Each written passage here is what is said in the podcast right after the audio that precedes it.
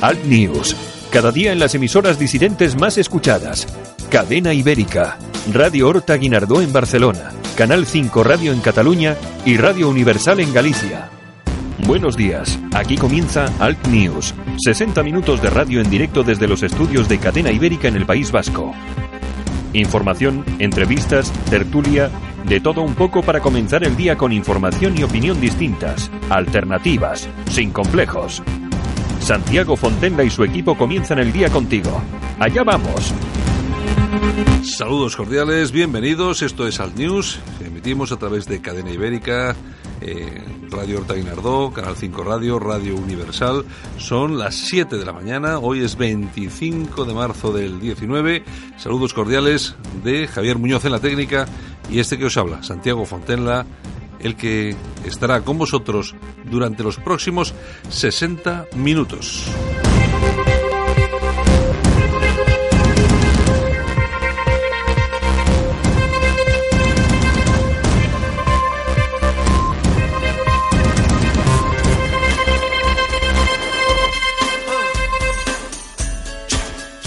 Temperatura más baja de España se va a producir en Soria, Teruel y León, 0 grados, y la máxima 26 graditos, ni más ni menos, en Badajoz.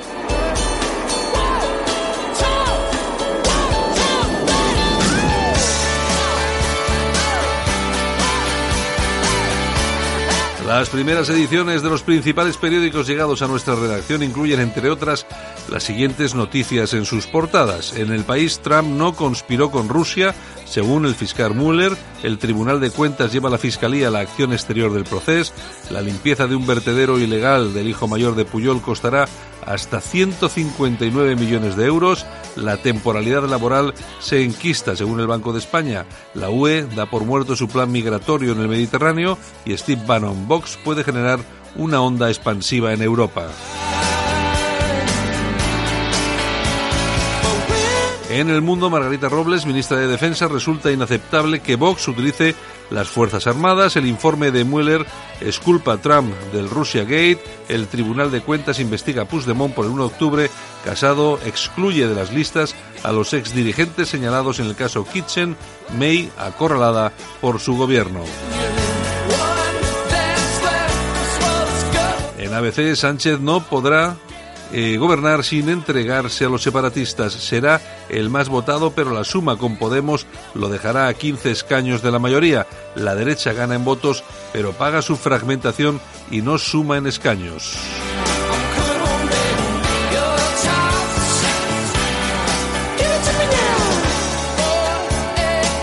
En el correo el PSOE necesitaría el independentismo para gobernar y las derechas no sumarían. Multitudinaria manifestación en Alsasua en solidaridad con los jóvenes condenados, marea ciclista, despedida masiva al portaaviones, sorprendente derrota en Lezama de las rojiblancas, Bilbao Basket firma en Cáceres su pleno de colistas. El PSOE necesitaría el independentismo para gobernar y las derechas no sumarían, afirma el correo en su eh, portada. Da una, nos trae una encuesta eh, que ilustra exactamente, según este estudio, qué es lo que nos, con qué nos vamos a encontrar el próximo día 29. En la razón, Ciudadanos y PSOE son los partidos con más votos de indecisos. Sánchez mantiene su operación apaciguar en Cataluña. Trump no conspiró con Rusia para llegar a la Casa Blanca. Sí a la vida alza su voz contra la cultura de la muerte. Los españoles pagan el gas un 30% más caro que en el resto de Europa.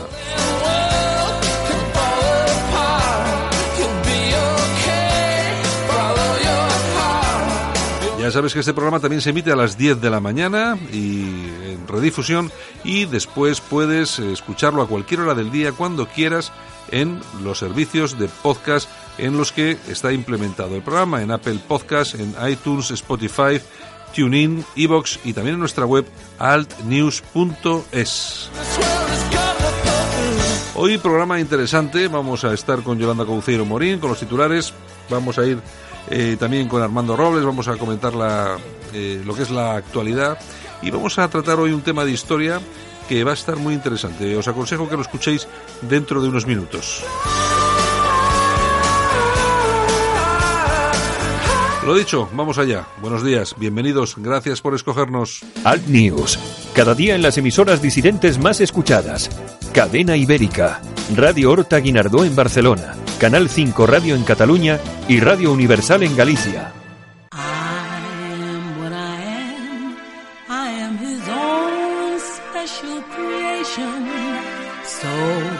Come take a look, give me the hook or the ovation. Ni más ni menos que Gloria Gaynor. Exacto.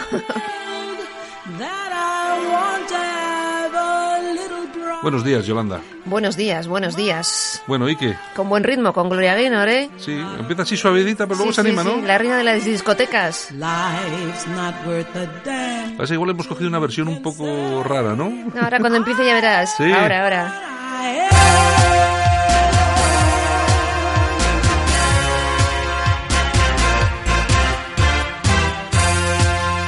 Bueno, pues cuéntanos cositas. Bueno, pues en el año... Bueno, Que por, que por cierto, la portada de este disco es horripilante, no, lo siguiente. O sea, es una cosa, vaya cara que le han puesto a la pobre, a la pobre Gloria Gaynor.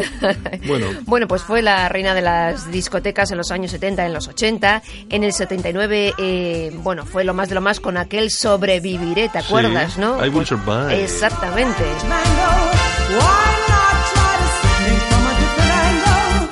Your life is a sham Se convirtió esa canción en un himno de la liberación de la mujer. Bueno, y pues. hoy sigue siendo, pues eso, éxito asegurado en cualquier discoteca. pues sí, a bailar, lo que siempre da... Y bueno, ¿y qué ha sido esta mujer? Bueno, pues sigue cantando, sigue no está- haciendo bolos y no. el día 8 de septiembre, que son las fiestas de Valladolid, estará allí, En, en Valladolid. en Valladolid. Bueno, bueno, mira, mira. ¿Cuánta edad Y tendrá con esta mujer? 70, 70 años. 70 años. 70 Bueno, bueno, bueno.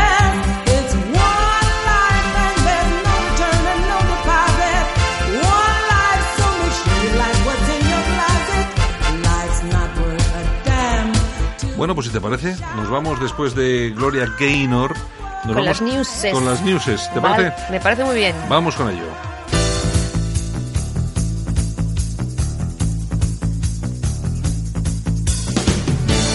Ahora en Alt News, revista de prensa. Los titulares de los medios alternativos en Internet con Yolanda Couceiro Morín. Bueno, ¿y cómo van esos eh, titulares? Bueno, yo antes eh, de nada quiero dar el pésame a la familia de Marcos Garrido, que es Ah. un piloto de 14 años, Sí. que ayer falleció en el circuito de Jerez. Ya hemos... eh, Se cayó de la moto, le pasó otro por encima y el pobre chaval, pues... Bueno, pero tú fíjate cómo son estas cosas. Un chaval de 14 años montado en dos ruedas que van a más de 200 kilómetros por hora. Pues sí. Estamos todo el día hablando de las armas, estamos todo el día hablando de determinadas cosas y seguramente que habría que abrir un debate sobre si a esas edades, Se con puede- 14 años, se puede poner a unos chavales a competir eh, dos- a 200 kilómetros por hora. de esta manera. No lo sé, hombre, eh, tampoco es que pase nada eh, usualmente, pero, pero bueno, cuando pasa, en fin. bueno, pues el pésame a la familia. Pues sí, desde aquí, venga. Bueno, y récord, récord de visitas del portaaviones Juan Carlos I en Guecho. ¿Qué dices? Es mentira, Que si sí, no ha ido sí. nadie. si Bueno, no ha ido yo he visto a gente, amigos que han ido, que han estado más de siete horas a la cola, al sol, porque menudo fin de semana hemos Sí, tenido, también con quemaduras en la cara algunos. Que no, hombre, que no. Yo me creo. Vamos a ver, Bildu ha dicho que no ha ido gente y es que no ha ido gente. Bueno, ellos han estado haciendo el ridículo, cuatro de ellos allí tirados. Pero digo. vamos, miles y miles y miles de personas. Así que en julio han dicho que vuelven. Hombre, pues ya te digo. Sí, además lo han dicho a través de un tuit. Exactamente, exactamente. Bueno, pues nada, enhorabuena a la Armada Española, al Juan. Carlos I y a, Y a todas las personas que han ido. y a todas las personas que han ido, que han tenido oportunidad de verlo y que, Que ha por sido, supuesto. han batido récord de todos los sí, sitios sí, que han estado, ¿eh? eso, eso es lo que han dicho, sí. Y O bueno, sea- oye, que se han llevado una buena experiencia. En fin, bueno, pues eh, a repetir. Venga. Bueno, el Podemita alcalde de Zaragoza se ha querellado contra Casado por llamarle amigo del Grapo. En un acto que tuvieron en el mes pasado, Casado dijo que Santi Esteve, que es conocido por ser amigo del Grapo y hacerle un homenaje a una presa del Grapo. Y ahora se ha querellado. Bueno, pues vamos a ver si es verdad que le ha hecho el homenaje a la presa del Grapo o no. Seguro porque, que sí. porque yo creo que sí.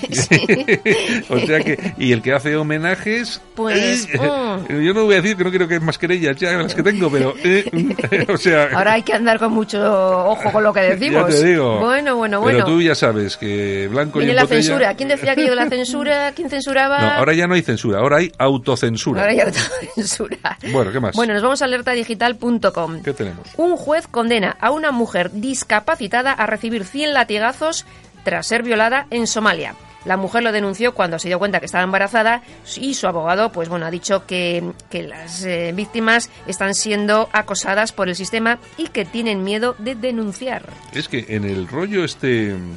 Porque estos son musulmanes. Y claro, en, en el mundo islámico cuando violan a una mujer... Pues encima, Tiene, tiene que tener cuatro testigos. y si no los tienes, recibes latigazos. Es una cosa horripilante. Pero Eh. bueno, eh, pero si cuentan estas cosas, eh, islamofobia. Nada, pues a, a no contarles. Venga, ¿qué más? Bueno, seguimos. Ramblalibre.com. Vamos al digital de De Enrique, de Diego. Suiza expulsará a los terroristas aunque corran riesgo de ser torturados en sus países. Buah, si son terroristas, ¿qué más da? El Consejo de, de Estados suizo ha dicho que los actos radicales requieren medidas radicales. Hasta ahora no podían ser expulsados debido al principio de no devolución y bueno, parece ser que a lo mejor son expulsados. La izquierda ha puesto claro, el grito en el cielo. A mí qué más me da lo que le pase a este tío, si es un terrorista, qué más me da lo que le pase una vez que lo echemos del país. Es que, el ¿qué que más la me da? hace, la paga. Claro, es que en vamos su país que le hagan lo a que ver si, quieran. a ver si encima va a venir aquí a poner bombas y a pegar tiros a la gente y encima nos vamos a tener que preocupar de lo que le pasa al tío cuando se va. Le ponemos un lacito. Venga, ¿qué más? Bueno, la tribuna del País Vasco.com. 11 terroristas islamistas detenidos en Alemania acusados de preparar un atentado para asesinar al mayor número de posibles infieles. En que, la- que es lo que tiene, que es lo que tiene la islamización, que la gente quiere negar que existe un proceso de islamización. La llegada eh, de refugiados descontrolada ha hecho que algunos, y algunos unos miles, pocos de los que se cuelan entre esos muchos que llegan. pues que eso hay unos miles ahí pues que se dedican pues a preparar y a cometer actos terroristas. Eso no lo puede negar nadie. Están ahí, son datos. Eh, Está claro. Bueno, pues la policía les ha detenido eh, a personas de entre 20 y 40 años que tenían en sus domicilios múltiples cuchillos, Bueno, machetes. Bueno, bueno, múltiples cuchillos tampoco te- también tengo yo en casa. Pero tú son para cocinar y no son muy grandes. Más de 20.000 euros en efectivo y parece ser Eso sí que no tengo yo. Eso, eso no, eso no. Parece- ellos sí. Parece ser que buscaban eh, alquilar un camión pues para hacer cosas. Sí, un camión arma. Exactamente. Sí, un camión arma, claro, claro, es así. Aquí hablamos de, no, es que lo de las armas, no sé qué y tal, pero o sea, si el problema lo tenemos con los que conducen una furgoneta o un camión. Claro, Sí. nada más. Es lo más fácil del mundo. Tú fíjate que en España ahora mismo puede haber eh, armas, eh, armas con licencia B aproximadamente unas 8 o 9 mil y luego hay, no sé si son 200.000 personas que tienen ar- eh, licencia de armas con escopetas y tal. Si fuera verdad lo que cuenta toda esta gente que nos matamos por la calle, pues estaríamos viendo muertos todos los días. Porque Y- hay muchas armas, cuchillos. es que no, Estaríamos es- acuchilladas claro, todos, Pero ¿no? es que no lo vemos, o sea, es que no, la gente tiene armas de fuego en su casa y ya está. O sea, no, no las usa para ir pegando tiros a nadie por ahí. Pues para otras cosas. En fin, ¿qué más? Bueno, casoaislado.com. Vamos con caso aislado. El, senega- el senegalés que trató de quemar a 51 niños en Italia no se arrepiente. Ya sabes que comentamos el otro día lo del autobús que quería quemar, etcétera. Bueno, pues según el, el Giornale, el eh, inmigrante no muestra arrepentimiento. Afirma que es algo que tenía que hacer y que lo volvería a hacer. Y ya está, y volvemos a estar otra vez. Y cuidado, en, diez- en 2010 abusó de una niña de 17 años y que solo le condenaron a un año de cárcel. Ah, bueno, pues eh, y seguimos con la misma. Y siempre que hablamos de estas, eh, damos estas noticias, siempre hablamos de un tipo de gente muy concreto. ¿Mm? ¿Eh? Exactamente. ¿Qué más? Bueno, periodistadigital.com. ¿Qué tenemos? El PSOE pagó horas extras con dinero público a sus asesores por ¿Por? por, por ir de juerga a la mascleta de Alicante. Ah, y no había- Ahora se pagan horas extras por eso. ¿No había puticlus tampoco? O sea que- no se sabe, no se sabe. Parece ser que varios cargos del Grupo Socialista en 2017 pues cobraron suplementos pues que van desde los 130 hasta los 400 y pico euros pues por ir a, a Saraus. Mm, bueno, Sí, ¿qué más? En Venga. fin. Bueno, pues nos vamos a ir a las toñejas. Pues venga, si vamos, a las, to- vamos a las toñejitas. Pues se las vamos a dar a Rufián. ¿Qué le pasa a Rufián? Pues ha estado en Alsasua en una manifa Bueno, para apoyar a los agresores eh, de la Guardia Civil y a estos agresores les haya dicho que son chavales. Y eso decía, ¿te acuerdas a Sí. Arzayus, los chavales de la gasolina? sí, los sabes de la gasolina y tal. Pues sí. son iguales, mismo perro, distinto collar. Bueno, ¿qué más? Y los aplausos. ¿Para quién? Pues para todos esos que han ido a ver al Juan Carlos I. Bueno, que han ido unos cuantos, como hemos dicho antes. Exactamente, todos los que han estado horas, pero horas de reloj para entrar a ver el portaaviones Juan Carlos I en Guecho. Bueno, que ha, cu- que ha cubierto eh, las expectativas. Bueno, Bueno, bueno, ¿no? eh, por mucho, ya he dicho que han batido récord. Oye, es que yo a este paso va a haber que pedir al PSOE que vote en contra de casi todo, a ver si, a ver si- claro, claro, que vote- oye, vota siempre en contra de todo para que, para que tenga éxito la cosa. Efectivamente, Que si no- efectivamente. Les ha Bueno, salido el tiro por la culata. Venga, pues, ¿qué más tenemos? Pues nada más, hemos terminado por hoy. Pues venga, entonces, Mañana Yolanda. más. Un Ma- besito, buenos días. Venga, mañana más. Hasta luego, Yolanda. Hasta luego. Cuando miro hacia atrás, me veo mayor. Apenas recorría unos pocos kilómetros, pero año tras año me volví más rápido. Año tras año llegaba más lejos y me sentía más útil, más eficiente, más moderno. Sí, ahora que cumplo 100 años, me siento más vivo que nunca. 100 años más joven. Metro de Madrid.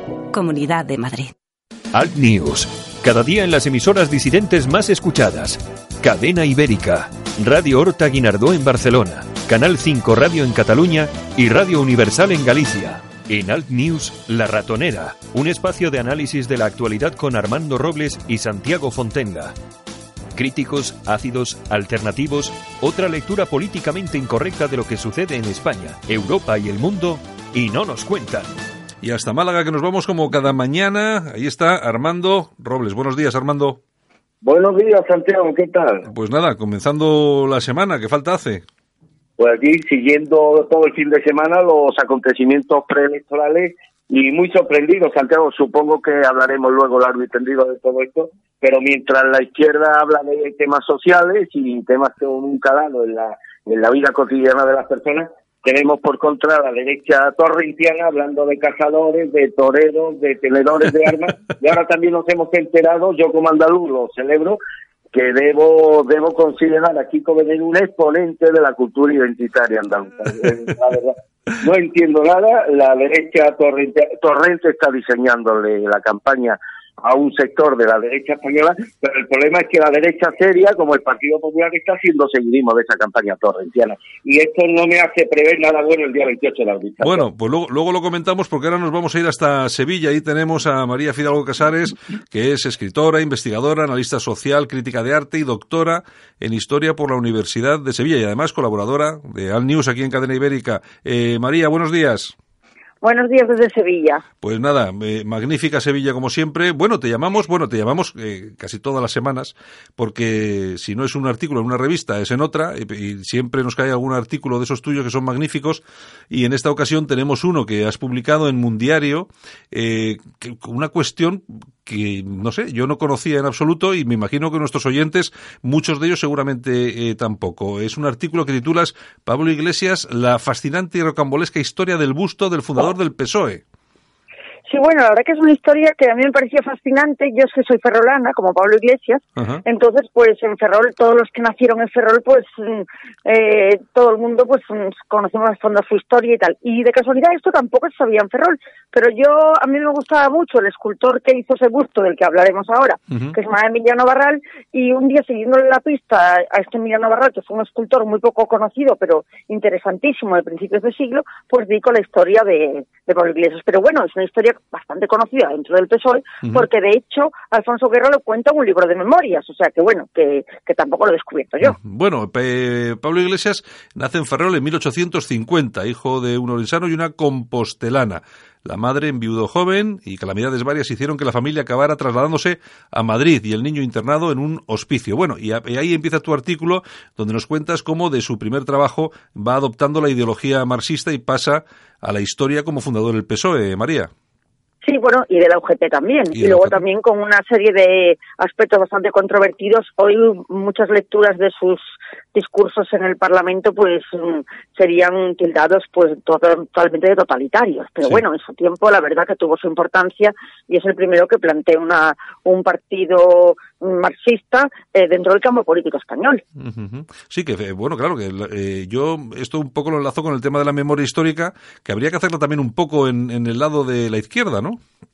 Bueno, hombre, eh, él amenazó directamente de muerte en el Parlamento a Maura. Eso está es- escrito en un diario de sesiones. O sea que, que, bueno, y es, las amenazas de muerte de la izquierda a la derecha eran muy habituales en el Parlamento desde la época de Pablo Iglesias hasta, hasta el Frente Popular. Bueno. o sea que Sí. mm, hoy mm, a la memoria histórica de la izquierda, yo creo que si entraran a saco sería más de izquierda hasta que la derecha. Tú, porque y- y, eh, aunque no sea del mismo tema, tema, pero ya que comentas lo de las amenazas, yo creo que quizá la más famosa sea aquella de la pasionaria a Calvo Sotelo, ¿no?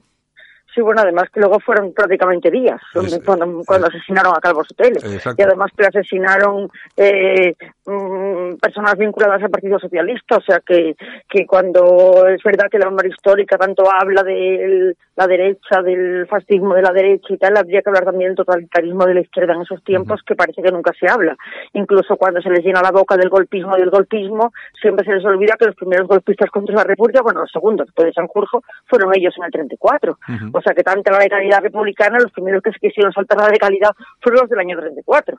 O sea que bueno, que, que la memoria histórica está muy sesgada. Está claro. Bueno, pues nos vamos a comienzo de los años 30. Ya fallecido, se erige en Madrid un grandioso conjunto monumental. María. Sí, bueno, en la historia de Emiliano Barral, bueno, Emiliano Barral, como he dicho, es un personaje fascinante porque es un, un chico de Sepúlveda, nace en una familia de canteros, y bueno, en Sepúlveda tiene una piedra muy especial que se llama la piedra rosa de Sepúlveda, Sí. que es una piedra caliza, con lo cual es más fácil de tallar, y este chico pues tiene un don, un don para tallar, que lo- le forma en su casa, pero también su padre es anarquista, pertenecía a una especie de logia, y este niño pues nace ya en, en esta ideología anarquista, de hecho con 15 años escapa de Segovia para irse a la huelga de los mineros de Río Tinto. Y luego dos años después se, se escapa a Barcelona a la huelga del 17. O sea que era un chico muy comprometido con todo tipo de, de rebelión y de revolución y de manifestación. O sea que era un chico que, vive a fondo la ideología anarquista, luego acaba yendo a París, donde trabaja de cantero funerario, y luego ya con 20 años ya llega a Madrid, ya se instala en Madrid, además se hace amigo de Machado, de, de o sea que entra enseguida con el- un círculo intelectual muy interesante y él se empieza a hacer un nombre como como escultor. Era un escultor extraordinario, hoy diríamos que es antiacademicista, se le llama, porque era, era academicista, pero tenía ese lado primitivista. Bueno, mm, aconsejo a la gente que, por ejemplo, aparte de la, del busto del que vamos a hablar, el- la tumba de Pablo Iglesias del cementerio civil es fascinante, lo hizo, la hizo Barral, es una especie de figurat con un, un Pablo Iglesias ahí tallado, bueno, Sí. eh, como em- emergiendo como de la, de la propia materia, Sí. era un escultor estupendo. Eh, lo interesante de los lo, hizo varias varios bustos de Pablo Iglesias, pero lo interesante es que él cuando muere Pablo Iglesias es- va al pie de su cama y hace una mascarilla funeraria. Ujú. O sea, toma el molde directamente del muerto. Sí, Eso mm, se hacía mucho en Roma. En la antigua Roma, los famosos pater familias que tenían esos armaritos, las, las Imagine, Imagine Majorum, esa que sacaban los romanos, pues eso es lo que hizo Emiliano Barral con Pablo Iglesias. Es decir, que la- la- te- el, bus- el busto, el busto sería eh, prácticamente igual que el, que el difunto, claro. Es decir, la, eh, igualito porque es que la- tomó el molde directamente del difunto. Hizo varias, varias, varios bustos, pero del que vamos a hablar ahora fue uno que se hizo ya en el año 36, que ya era un busto, pero era un, era un gran conjunto monumental con una especie de muros, unos frisos, y de- de- en, en ese monumento lo más interesante, o sea, era una monumental cabeza de casi, casi dos toneladas de peso de del propio Pablo Iglesias en granito. Bueno, entonces, eh, cuentas en el artículo que Barral muere combatiendo en el Frente Republicano de Madrid y... Sí, sí, le hieren cerca de Usera, es- es un obús el que le alcanza y además mm, el pobre lo llevan desangrado y muere en el Hotel Palace, que se había convertido en una especie de hospital de sangre y muere en el Palace de Madrid herido por un obús. Y, y cuando acaba todo esto, se manda demoler el, el, el famoso... Sí, bueno, el, el conjunto que ya hemos visto bastantes fotografías, que es bastante, mm, tiene un aire incluso, esta arquitectura socialista, incluso fascista, este, este tipo de, Sí. de arquitectura monumental, pues mm, se erige en el año 36, pero ya después, en el año 40, cuando ya se gana la guerra, pues se manda a demoler. Al mandarlo demoler, pues eh, mandan a hacer una tapia con, con los restos del monumento y había un delineante que estaba dirigiendo allí las obras que era objetista y entonces pues convence a la, patru- a la patrulla que estaba allí trabajando que, que hombre, que el- ese material que no era bueno para la tapia y tal. Entonces lo dejaron ahí como una especie de una esquina y por la noche él con varios sujetistas fue y lo sacó de allí el, y lo enterró en el retiro. Lo enterró en el retiro. Pero eso nunca se supo. O sea, todo el mundo pensó que el monumento había desaparecido. Había desaparecido. Que bueno, que lo de Sí. enterrar eh, lo de enterrar estatuas no era algo excepcional.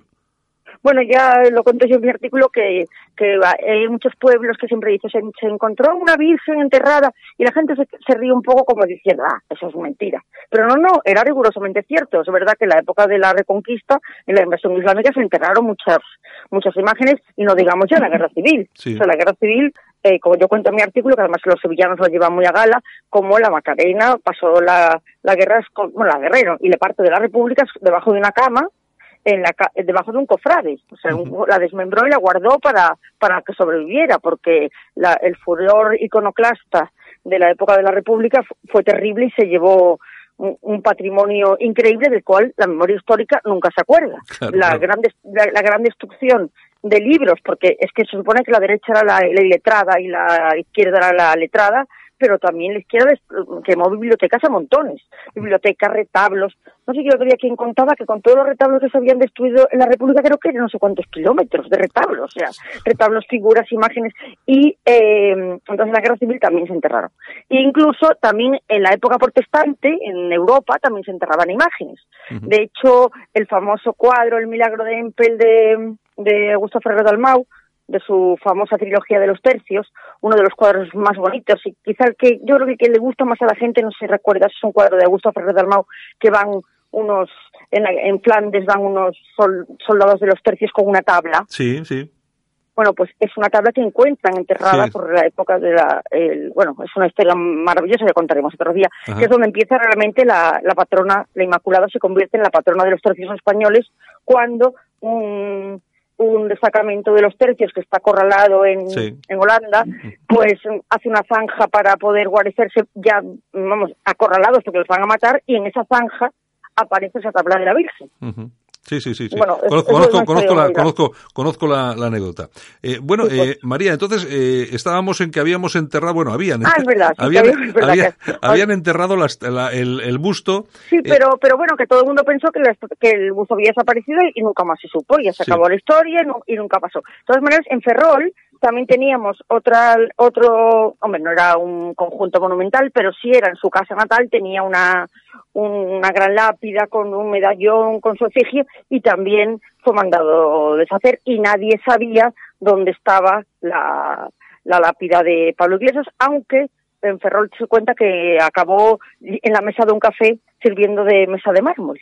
Una mesa que, que luego además, luego, bueno, Camilo José Cela, en La Colmena, recogería una anécdota igual y nos, no nos parece raro porque Camilo José Cela tenía unas tías en Ferrol que puede ser que le contaran que en Ferrol la lápida de Pablo Iglesias había acabado de mesa de café, o sea que... Sí, sí, sí. que- sí. Pero el caso es que el- a lo que íbamos de la de Barral nunca más se supo, pero en el año 79 en el Partido Socialista se recibe una, una carta de, de Francia donde se, se explica que eh, se, se, se adjunta con la carta un croquis donde en el Parque del Retiro, en uno de los jardines, debajo está enterrado el, el busto de Pablo Iglesias. Eh, se quedaron un poco sorprendidos, pero bueno, en principio dijeron, bueno, pues aquí hay un croquis, pues vamos a ver qué es lo que pasa.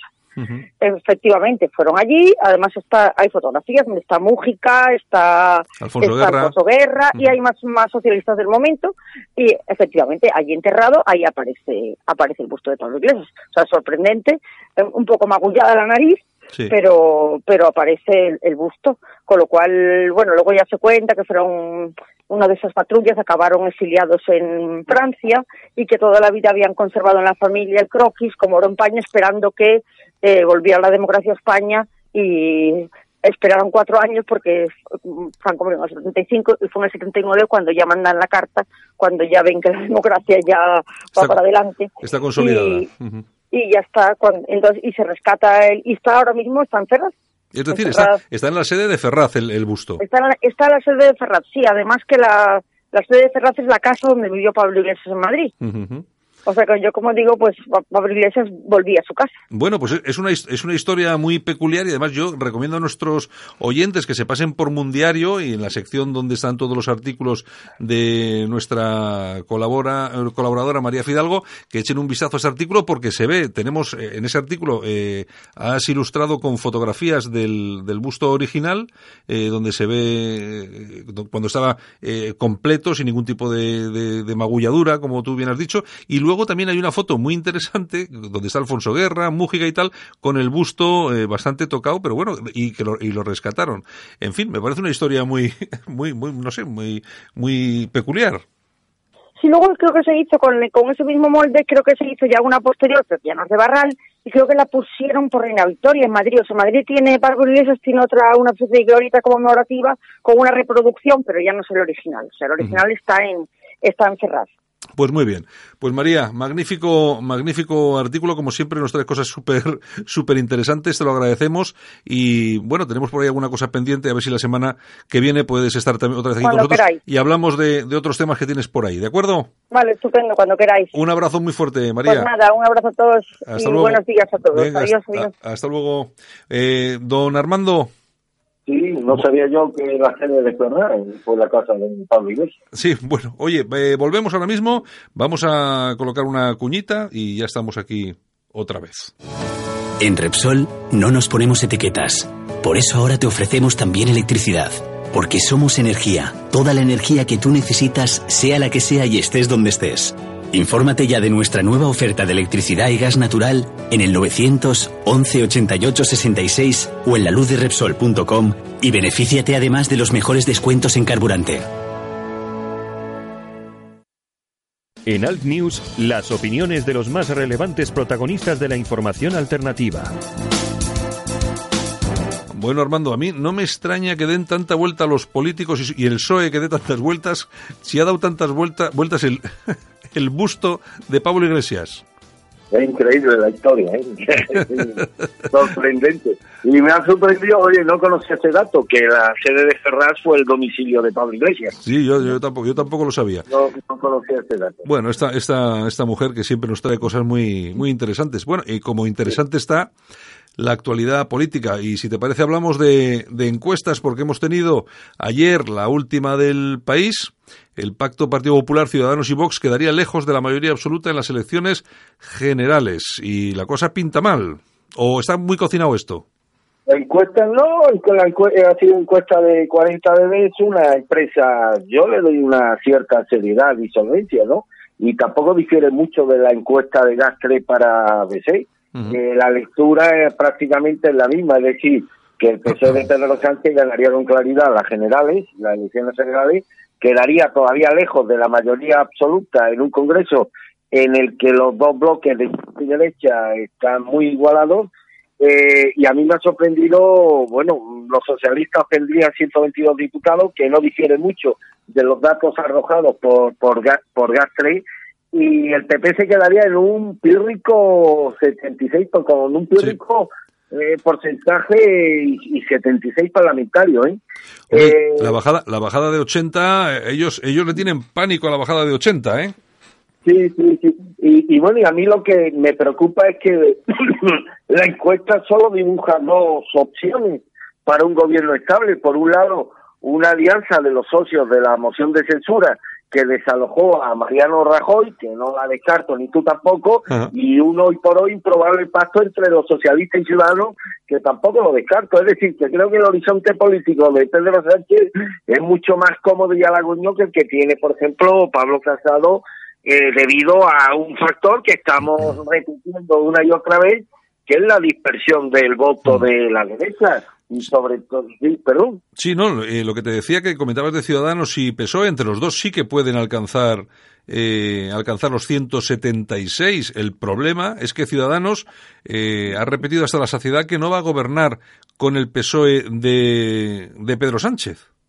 Pero bueno, yo al partido Veleta no le doy mucho crédito. ¿eh? El partido Veleta, ¿tú te acuerdas hace cuatro años que también decían, eh, insistían en la imposibilidad de que Ciudadanos eh, eh, pactara con el PSOE? Le faltó tiempo a Pedro Rivera, a Alberto Rivera y a Pedro Sánchez para apoyar un, para suscribir un acuerdo de gobierno que no salió adelante por el rechazo en la oposición de, de Podemos. Eh, en esta encuesta el Partido Ciudadano se convertiría en la tercera fuerza política con 55 diputados y un 17,7% de respaldo, cuatro puntos más que las últimas elecciones. Eh, y en fin, mm, eh, su voto mm, temo que registra fugas muy heterogéneas, ¿no? Y que una parte se irá a la derecha y otra parte se irá al PSOE. Lo que no parece claro es que Ciudadanos esté en disposición de hacer lo que hizo en Andalucía, que para mí fue una de las claves de la derrota del, de la pérdida del poder por los socialistas, que es el robo de ciento y pico mil votos al Partido Socialista de Susana. Hmm. Bueno, eh, y luego, tú fíjate cómo son las cosas, porque ahí, el otro día comentabas el tema de, de Vox y tal, de los fichajes y de tal. Pues tú fíjate, hoy el titular, eh, que el nuevo fichaje de Vox es el chino franquista. Bueno, esto ya, de verdad.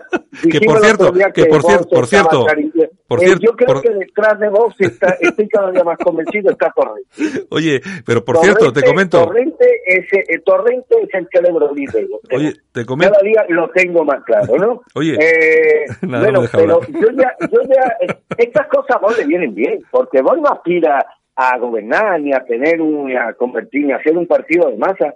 Vos aspira a lanzar esta, estas, estas brutales y que se esté hablando toda la semana de ellas y tener contento a su público. Y yo creo que con los porcentajes que maneja vos le da más que suficiente pues para que Abascal, Smith y compañía pues salgan de diputados, obtengan onerosos beneficios económicos, tanto a través de sus actividades como parlamentarios, como por los ingresos que va a tener el partido, y yo creo que esto les va a permitir a todos ellos pues tener unos importantes patrimonios económicos de aquí a nada. Yo creo que ellos cifran sus expectativas exclusivamente en ello y lo que tienen pues les da de sobra para conseguir sus objetivos. Hombre, a mí lo que me sorprende es el mismo que está haciendo la derecha seria, la derecha del Sí. PP, de este torrentismo ideológico que está proclamando que está proclamando Vox. Dije al principio, mientras la izquierda habla de, de temas sociales, yo ayer escuché la intervención de, de Pablo Iglesias anteayer. Yo puedo discrepar en el forma, en la forma y en el fondo en todo lo que dijo y nada, pero tengo que reconocer que lanzó propuestas muy concretas de índole económico y social a un sector, al sector, a, su- a sus electores. Y era lo que cabía esperar de un partido de, de, de, de izquierda. Eh, frente a un horizonte tan negro, tan negro azabache como el que se presenta desgraciadamente para todos los españoles, que las principales propuestas puestas en marcha o anunciadas por uno de los partidos de la derecha esté siendo la recuperación del folclore andaluz a través de Kiko Veneno, la tenencia de armas, la tauromaquia y la cacería, pues no me deja, no deja de ser un toque torrenciano al que sin embargo el Partido Popular está entrando, está entrando al trapo. No han hecho todavía ni una sola propuesta económica. Fíjate que la economía debería ser el fuerte del Partido Popular. Oye, que a mí como autónomo sí me afectan las políticas económicas, ¿eh? mucho más que el tema de la casa, o que el tema de la tauromaquia, o que el tema de la tenencia de armas. El tema económico a mí sí me afecta de una manera muy, muy, muy, muy fundamental. No se ha hecho ni una sola propuesta económica. La derecha española, Santiago, debe ser la única en el mundo que no hace de la economía el eje de sus mensajes electorales. Y mira que en este tema el Partido Popular tiene para presumir o para sacar pecho. En cualquier país del mundo, el inquietante horizonte económico que tenemos los españoles, pues prefiguraría el debate entre los partidos. Y si hay un partido, insisto, al que debería interesarle ese debate es al PP, cuyo notable logro en esa materia yo creo que, que, que nadie, nadie discute.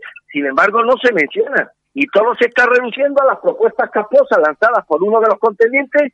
Y todo esto pues me hace pensar que quizá el electorado conservador o de derecha de España le ha dejado de interesar los asuntos de comer y que sus exigencias vitales no son otras que la sobreactuación extremista, aprovechando la estela del voto emocional de moda, del voto del cabreo que existe, y temas como la casa, la tenencia de armas, el folclore de Kiko Veneno, el nivel de las testosterona y llevar España en el corazón y en el, y en el, y en el bolsillo. Y hay que insistir una y otra vez, Santiago, si dejas que Torrente te marque el rumbo de la campaña, el rumbo de la campaña no puede ser más errático para el PP, para el Partido eh, eh, Popular, y salvo que cifres tus expectativas en blindar económicamente tu futuro, como está haciendo Santiago Abascal, rodeado de una caterva de diputados rancios, dóciles, mansos y pues no vas a conseguir nada.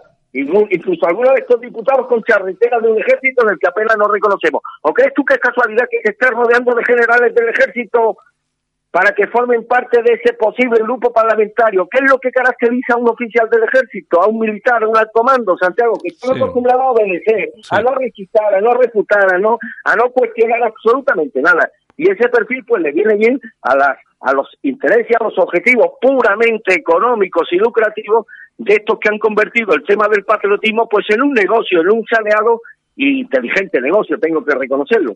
Bueno, mañana vamos a ver si, porque eh, tengo, un- tengo el compromiso eh, verbal, pero bueno, vamos a ver si mañana podemos tener aquí al chino franquista. He hablado, he hablado hoy con él, esta mañana he hablado con él y me, Espero que haya que haya mejorado su español. Yo Sí. lo tuve hace años en un programa Sí, sí, en internet y la verdad es que no me enteré de nada, pero no por el tema del sonido, sino porque su español... Pero ay, me permites un último mensaje, Sí, Santiago. dime, dime. Mira, los eh, mira, Santiago, los mapas políticos son ahora mismo como radiografías del estado político que se vive en España. Mm. Y, y, y ahora mismo esta radiografía nos está hablando de una importantísima fragmentación de votos eh, de la derecha que va a ser crucial el 28 de abril, según recogen la mayoría de las encuestas. Ajá, está claro. Si el centro derecha se presentara unido a las elecciones, Santiago, su predominio sería rotundo en la mayoría de las circunscripciones Cierto, españolas. cierto. Dominaría en el orden de 45 a 50 circunscripciones.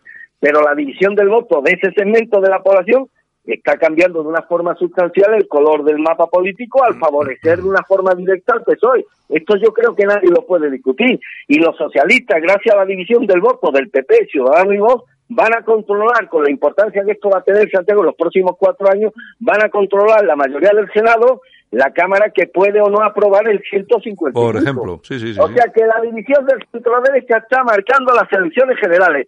Si el día 28 de abril se da un escenario para que Pedro Sánchez pueda seguir siendo presidente, presidente con todo lo que esto va a implicar para España, que no vengan luego la derecha a, exigir responsabilidad a los electores, que tengan la primero la entidad, la entidad moral de entonar el la culpa, porque ellos y solo ellos habrán sido los principales responsables. Y no será porque aquí nos llevamos meses advirtiéndolo, Santiago. Sí, no, la derecha desde luego está dando un poco de, de espectáculo. Bueno, eh, ya veremos a ver qué es lo que pasa y vamos a continuar hablando mucho sobre esto. Pero bueno, si te parece, me- vamos a irnos, vamos a irnos a Estados Unidos porque me ha parecido muy interesante e importante que el fiscal general de Estados Unidos, Bill Barr, ha explicado, explicó ayer que el fiscal especial Robert Mueller ha concluido en su investigación de que no hay pruebas que permitan demostrar que la campaña electoral de Donald Trump conspiró con Rusia para influir en las elecciones presidenciales de 2016. Al final se viene demostrando eh, que todo lo que estaba montado alrededor de, Donald Trump, que, que pretendía derribar a Donald Trump,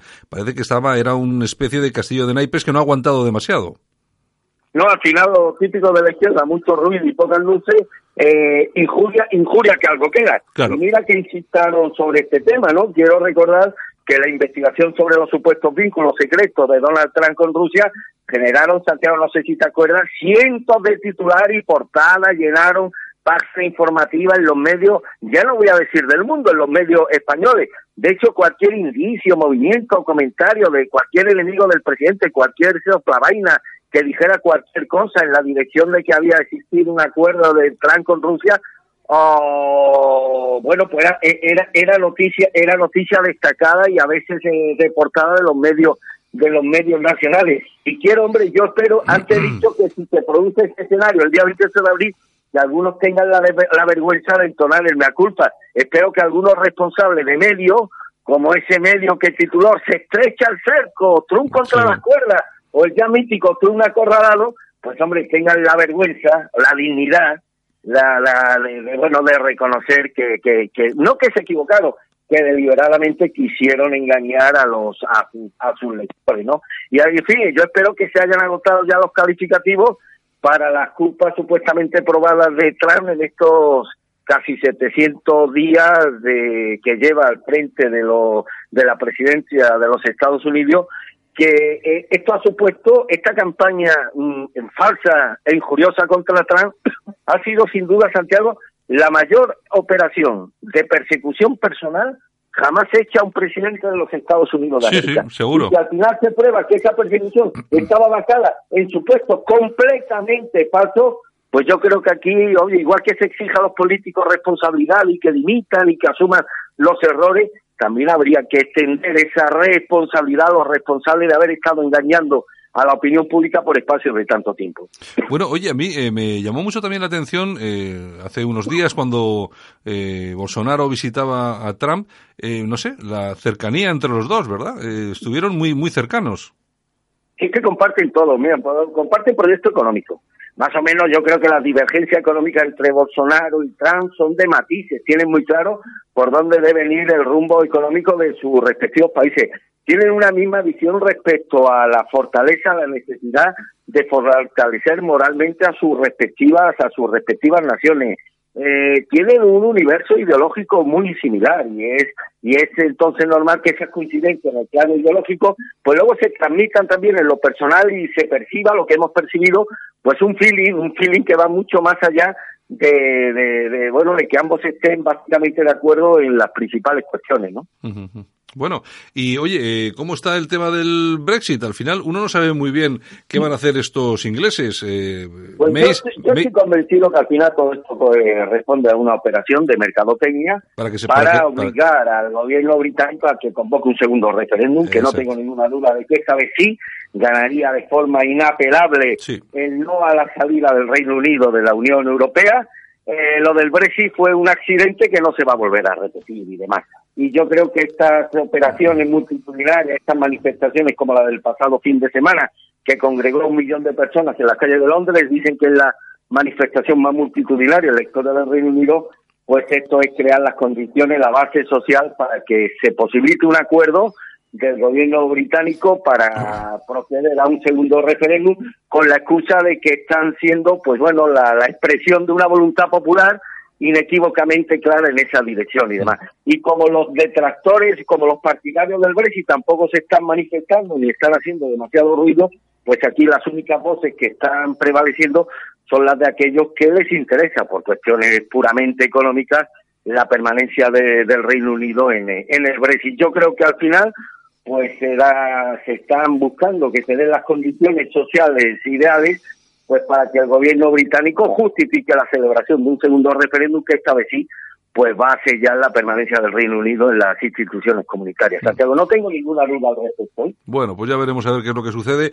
Oye, si te parece, nos despedimos con una noticia desagradable. Fallecía con 14 años el piloto gaditano Marcos Garrido Beltrán. El piloto eh, gaditano de 14 años falleció eh, ayer en el circuito de Jerez Ángel Nieto durante una carrera de la categoría SP300 que según confirmaba la Federación Andaluza de Motociclismo. Eh, 14 años, 14 años para, para montarse encima de estas máquinas. Eh, se ha abierto Sí, la polémica, ¿verdad? Sí, en esto no puedo estar más de acuerdo con Pedro Sánchez, que ayer remitió un telegrama de pésame a la familia y dijo que con 14 años no debería morir nadie. Efectivamente, es una edad en la que este chaval tenía toda la vida por delante, pero pone al mismo tiempo, bueno, pues nos pone ante un debate si bueno, el motociclismo como el automovilismo es un deporte de, de alto riesgo y el debate el debate sería si bueno si es prudente o no eh, dejar que estos chavales que no que están en edad pues a lo mejor de estar jugando con un balón en la calle estén sometidos a un riesgo seguro y a un peligro que está materializado en el caso de, de- de este chico pues una en una muerte que todos hemos hemos lamentado Sí, porque yo, vamos a ver, yo, eh, yo lo único que entiendo de automovilismo es lo que veo cuando veo las grandes carreras, pero yo este tipo de motocicletas no sé exactamente qué tipo de velocidad punta alcanzan, aunque supongo Pues que, se- que creo será mucha. que 200, 200 kilómetros por hora, lo cual, bueno, pues da argumentos a los detractores, a los que piensan que un chaval de 12 o 13 años no puede subirse a un aparato de esto y alcanzar velocidades punta de 200 kilómetros por hora, que por mucho control que tenga sobre la moto, cualquier accidentalidad, pues te, te, te puede condenar a lo que a lo que desgraciadamente ocurrió ayer. Bueno, bueno. Pues nada, una desgracia, pues nuestro, nuestras condolencias a la familia, a todos los amantes del deporte de las dos ruedas. Y nosotros, eh, Armando, si te parece, regresamos mañana con más opinión y más información. Pues como siempre a tus órdenes, Santiago. Hasta mañana, un abrazo a todos. Un abrazo muy fuerte, Armando. Hasta Un luego. abrazo, mi gente, Santiago, gracias. Escuchas Alt News, noticias alternativas en cadena ibérica, con Santiago Fontenla. Y como cada mañana tenemos con nosotros a Meli Camacho. Meli, buenos días. Hola, buenos días, Santiago. Bueno, ¿qué tal estás? Pues muy bien, aquí en los Madriles. bueno, que, oye, no está nada mal, ¿eh? Nada mal. Bueno, eh, Mary, oye, que estamos ya a las puertas del verano, así que me imagino que quizá nos puedas traer alguno de esos consejos que habitualmente acercas hasta todos nuestros oyentes de Cadena Ibérica, pues, no sé, para irnos preparando de cara al solcete. Efectivamente, mira, la mayoría de la gente o, o- o ha engordado o, o tiene miedo a engordar o tiene tendencia a engordar. O sea, ya la obesidad está empezando a ser una verdadera pandemia y ya no es solo por estética, es por salud. Entonces, la mayoría de los laboratorios se esfuerzan, luchan. Entonces, yo he encontrado una fórmula de un cirujano que lo utiliza en Cataluña para operar a pacientes de mucha obesidad y que no pueden correr riesgos y necesita un producto totalmente natural para que pierdan peso para poderlos operar. Entonces, esta fórmula me la han dado, es una fórmula eh, exclusiva y contiene 16 plantas.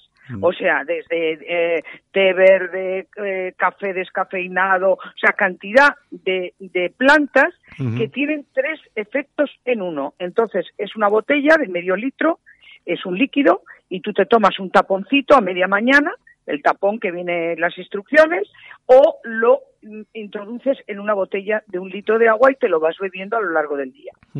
Entonces me vas a preguntar, bueno, pero, pero ¿esto qué hace? ¿Qué efectos tiene? Pues mira, eh, la gente que quiere perder peso, eh, la mayoría con hambre, te aseguro, Santiago, que no se puede ah, perder peso. Y se, y se sufre Porque mucho, y se sufre mucho. Claro, y a los dos minutos empiezas muy bien, pero a los dos minutos te lo saltas. Entonces, estos médicos o este laboratorio ya lo ha, lo ha, lo ha observado y, y ha, y ha estudiado el tema. Entonces, tiene tres efectos. Uno, el saciante. Ya. O sea, tú te lo tomas y durante el día, de verdad, que tienes ganas de algún capricho, pero no tienes hambre. Luego es fácil enfrentarte con la comida. Y, y no se trata de hacer dieta, yo no creo en las dietas, pero comer un poco menos. Sí. ¿eh? Luego tiene otro efecto que es quemador, porque la mayoría de nosotros tenemos ya muy ralentizado nuestro metabolismo por medicaciones, por estar todo el día a dieta, por la falta de ejercicio, por una vida sedentaria, bueno, por muchos motivos ese metabolismo no quema o por la edad, que ya no quemamos como cuando éramos jóvenes. Está claro. Y luego el último es diurético. Hay una retención de líquido, yo lo veo en montones de gente, tanto caballeros como señoras o hombres. Eh, eh, la cara, la cara abotargada, la cara hinchada, las manos, es generalmente pues de una alimentación desordenada, de gente que realmente no puede eliminar las toxinas y se depositan en distintos órganos. Entonces, este líquido lo que va a hacer es eliminar toda la retención de líquido. Entonces, primero quema, sacia y, y- y elimina el líquido. Y además, ¿qué es lo que tú me, me estabas diciendo? Porque estaba echando un vistazo por aquí a la página web y estaba viendo efectivamente el tema de las, de las plantas que decías, sirope de arce, café verde descafeinado, té verde, cola de caballo, velosilla, ulimaria, frágula. Bueno, hay un montón, un montón de plantas. Es todo absolutamente natural. Exacto, es todo completamente natural, de una gran pureza y una alta concentración para que la- el paciente o la persona que lo tome no tenga ningún efecto secundario, Bueno, y- porque es y- completamente natural. Y para todos aquellos amigos y amigas que quieran probarlo, ¿qué es lo que deben hacer? Pues tienen que llamar, a ver si lo digo bien, ¿eh? Eh, El número de la parafarmacia de confianza al 91-279-4700. Lo has dicho bien. El 91-279-4700. Tu para farmacia de confianza. Eso es, y le puede, y le mandan directamente por teléfono la botella de o una o dos botellas porque conviene que sea un tratamiento de dos, tres meses por si ya pierdes todo el peso, luego tener una época de mantenimiento para que no venga eh, Santiago ese efecto de rebote tan tan eh, sabes tan natural y tan Sí. normal que primero bajas peso y luego lo recuperas rápidamente. Bueno, pues para, Eh, nuestros, para nuestros oyentes tienen, tienen esas dos posibilidades. Entonces, el teléfono que es el 91-279-4700 y también la página web que es para farmaciadeconfianza.es.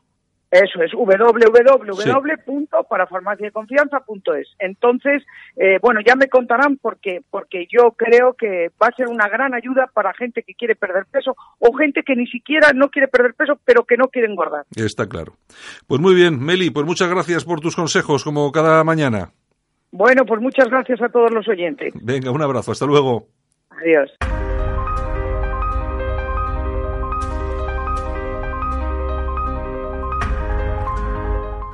Pedro Ángel López nos trae las efemérides del día. Es tiempo de repasar la historia de España en Alt News. Buenos días, Pedro Ángel. Muy buenos días. Bienvenido al News. ¿Qué tal? ¿Todo bien, no? Me imagino que sí. De, de momento ya vendrá alguien para joderlo, pero sí, todo bien. Aparte que a estas horas de la mañana, yo creo que hombre, No, a estas horas de la mañana todavía no han puesto las calles, entonces no puede venir nadie a fastidiarte. eh, hay- habrá intención seguro de hacerlo, eso desde luego. Oye, ¿qué nos traes hoy? Bueno, pues hace, se cumple este año los 406 años de la muerte de Jerónimo de Allanz. Eh, personaje, yo creo que cada día, gracias a algunos, un poquito más conocido, pero desde luego sigue siendo de los grandes desconocidos de la dentro de los personajes españoles que creo que de- eh, debemos de, de recordarlos no todos los días pero casi. Jerónimo de Allanz eh, tiene una fase de su vida eh, militar que está en los tercios. Eh, una fase muy importante puesto que de Allanz era un bigardo de la leche de hecho eh, Lope de Vega le dedica una de sus obras eh, al tío, lo llaman el nuevo Alcides. Es, es una, una pasada de, de hombre. Pero aparte de cuerpo, eh, tenía mucha cabeza. Jerónimo. Jan es el inventor de la primera escafandra. Mm. Como puedes comentar, muchísimos antes, muchos años antes de que de que Cousteau usara la escafandra eh, para sumergirse en el agua, eh, Jerónimo Jan ya lo hacía, hablamos de tiempos, perdón, de tiempos de Felipe II. Jerónimo Jan se inventa una, una, una escafandra, como te decía, de hecho hacen una, eh, preparan una, una demostración, concretamente en Valladolid, se sumerge en el río eh, un, eh, una, pues uno de los operarios de Jan está más de una hora ya de aburrimiento Sí. el decía al chico este que salga que, que va a ser la hora de comer y nos aburrimos de un poco este hombre, Jerónimo Janz, eh, también inventó lo que fue la base de la eh, máquina de vapor. Eh, 200 años antes de que James Watt inventase la, máquina de vapor, eh, Jerónimo Janz ya, lo ya la usaba en las minas. Ten en cuenta que a Jerónimo Janz se le nombra el director general de minas en España. A partir de ahí lo que inventa es un- ah, un- una máquina para poder sacar el agua de las minas. en fin, el tío, aparte de todo esto, era torero, era músico, Era de todo, de todo un poco. era de estos manicos, como dice el documental eh, que hemos hecho, uno de ellos era de Jesús Mayán, entonces eh, eh, Navarra daba genios como Mayán, no gente como Uso de Barcos. Sí, sí, suele, suele decir. Antes sí. Ahora ya la cosa está un poco más complicadilla. aunque Había bueno, que- aunque bueno, aunque bueno para des- para destacar entonces tampoco hace falta demasiado teniendo en cuenta lo que tienen por ahí arriba ahora, pues tampoco tampoco hace falta tanto para destacar. Claro, eso a decir, yo creo que juegan con ventaja, jugamos con ventaja ahora. Destacar sobre toda esta gentucilla es más fácil que sobre todos estos grandes españoles. Bueno, bueno. Pues nada, don Pedro, muchas gracias y buenos días. Hasta mañana. Venga, hasta mañana. Chao, hasta luego.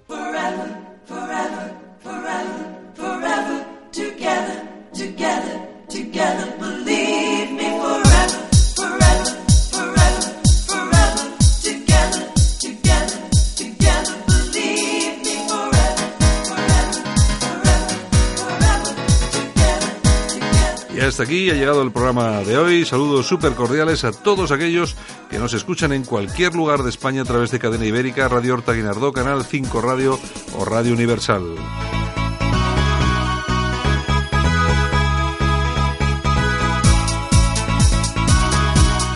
Saludos cordiales de Javier Muñoz en la técnica, este que os habla Santiago Fontela y por supuesto saludos de toda la gente que hizo posible que esto suene.